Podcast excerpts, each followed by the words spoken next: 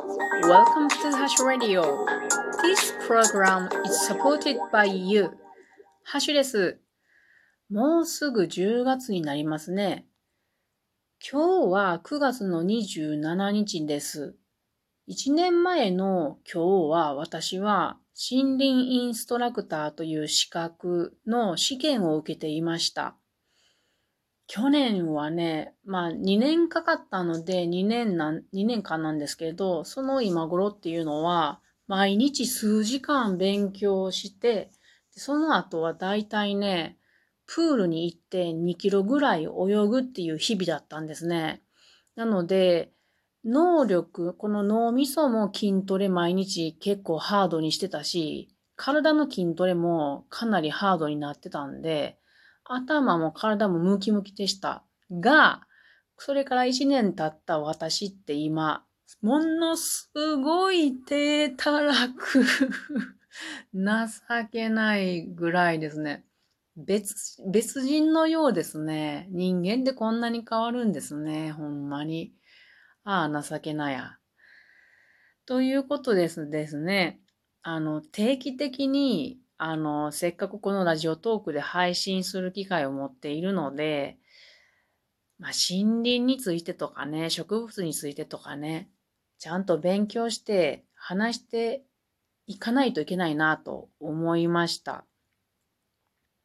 なので皆さんにもお願いがあります。えっ、ー、と、森林のこととか植物のこととかについて、あの、私は話していけたら嬉しいのでね、もし、あの、知りたい、こんなこと知りたいとか、質問などありましたら、このラジオトークアプリ内の質問箱であるとか、あ、お便りか、お便りであるとか、ウェブ拍手っていうのも、えっ、ー、と、設置してありますので、これは、あの、えっ、ー、と、普通の、うんと、インターネットから見てもらってる方には、質問箱から、ウェブ博物種の質問箱から、え、お便りをいただけたらとても励みになりますのでよろしくお願いします。それで、今日は、もみじとカエデについて話そうと思います。もうすぐ紅葉がやってきますのでね、これもタイミングいいかなと思うのと、あと、10月になったらですね、私は、その、岐阜の森林インストラクター会に所属しているんですけども、その、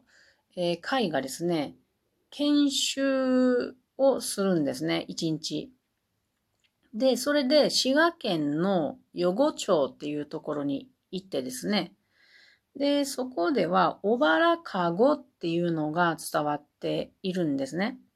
で、その小原かごを見てくるっていう研修なんですよ。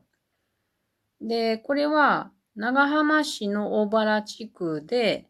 一子相伝によりっていうか、この、えっと、一家の長男にだけこの小原かごの作り方を教えてきたっていう文化があるんですけれど、こうやって伝承されてきたかごの作り方を見せてもらうんですね。で、そのかごって言うたら普通考えると皆さん材料は何かと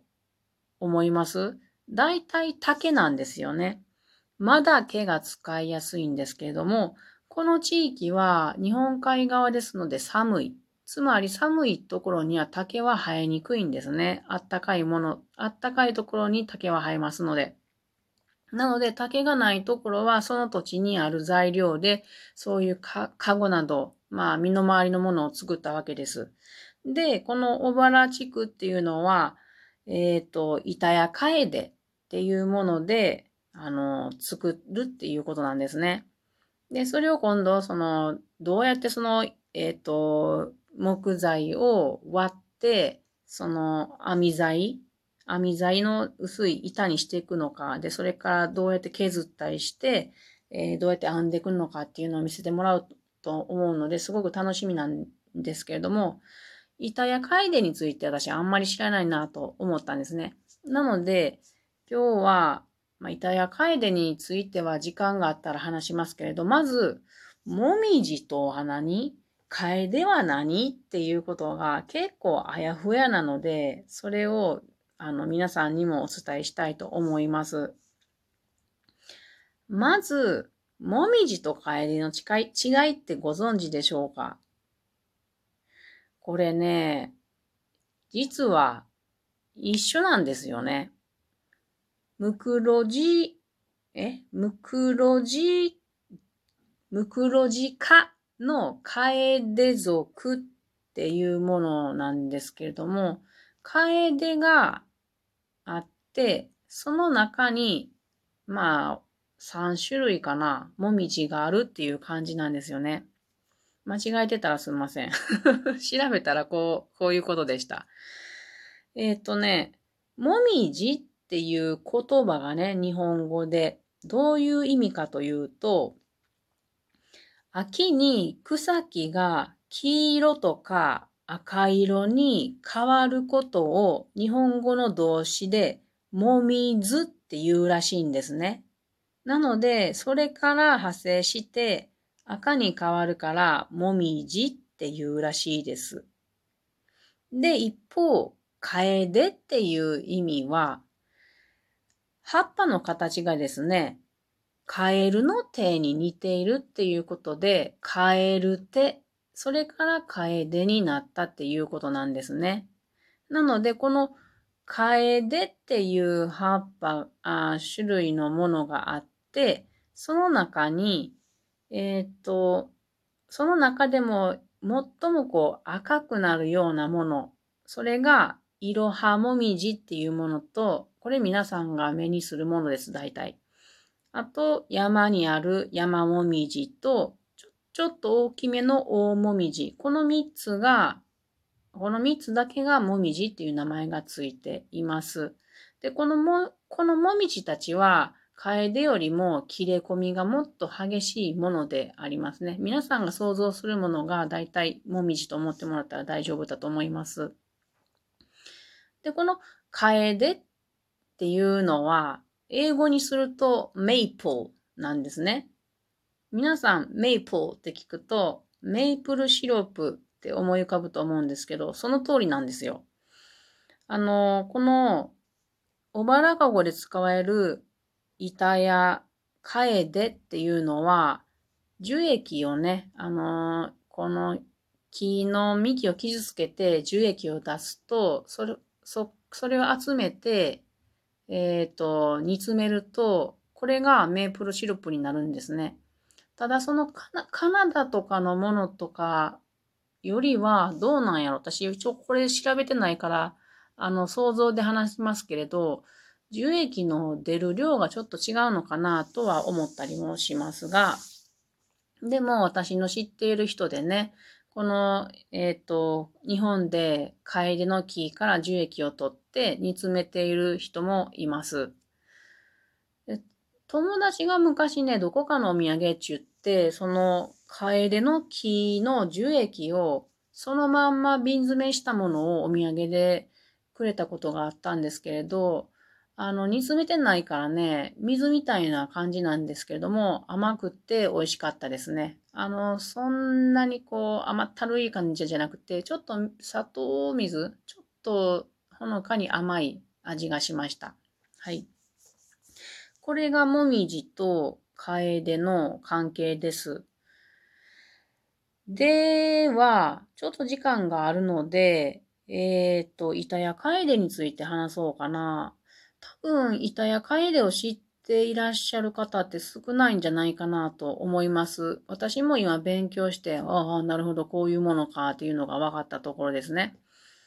板や楓っていうのは、この楓の中でも一番大きくなるものなんだそうです。で、赤くなるのじゃなくて、秋には美しく応用するそうです。応用っていうのは、黄色い葉っぱと書いて応用って読むんやけれど、あのー、黄色い、えー、何？紅葉？紅葉って言うと紅の葉っぱなので赤く変わるんやけど、要するにまあ、黄色く変わるっていうことなんですね。うん。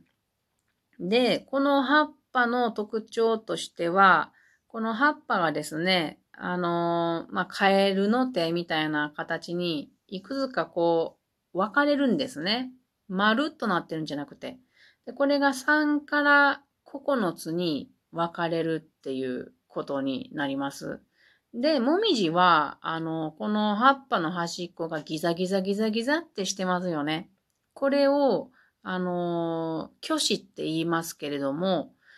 この板や貝では虚子がなくて全部こうつるっとした感じ。ギザギザがないんですね。これをあの全部の円、あの、縁と書いて全円って言いますけれども、なので、こうほんまにカエルの手がちょっとこう、3つから9個に分かれた感じなのかなと思います。で、これをね、私ね、ちゃんと見たことないような気がするんですよね。多分あちこちに生えてると思うんですけれども。で、この板やカイレの名前の由来っていうのは、あの、葉っぱがすごく茂って重なってあるそうなんですよ。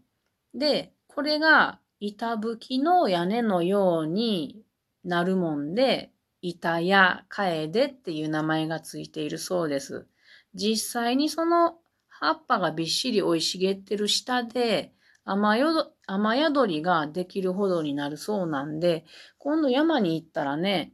板やカエデを見てみたいなと思いました。はい。というわけで今日は久しぶりに森林インストラクターっぽい勉強をして偉そうに話してみました。それでは皆さんも、えっ、ー、とね、紅葉を楽しんでいきましょうね。まったね。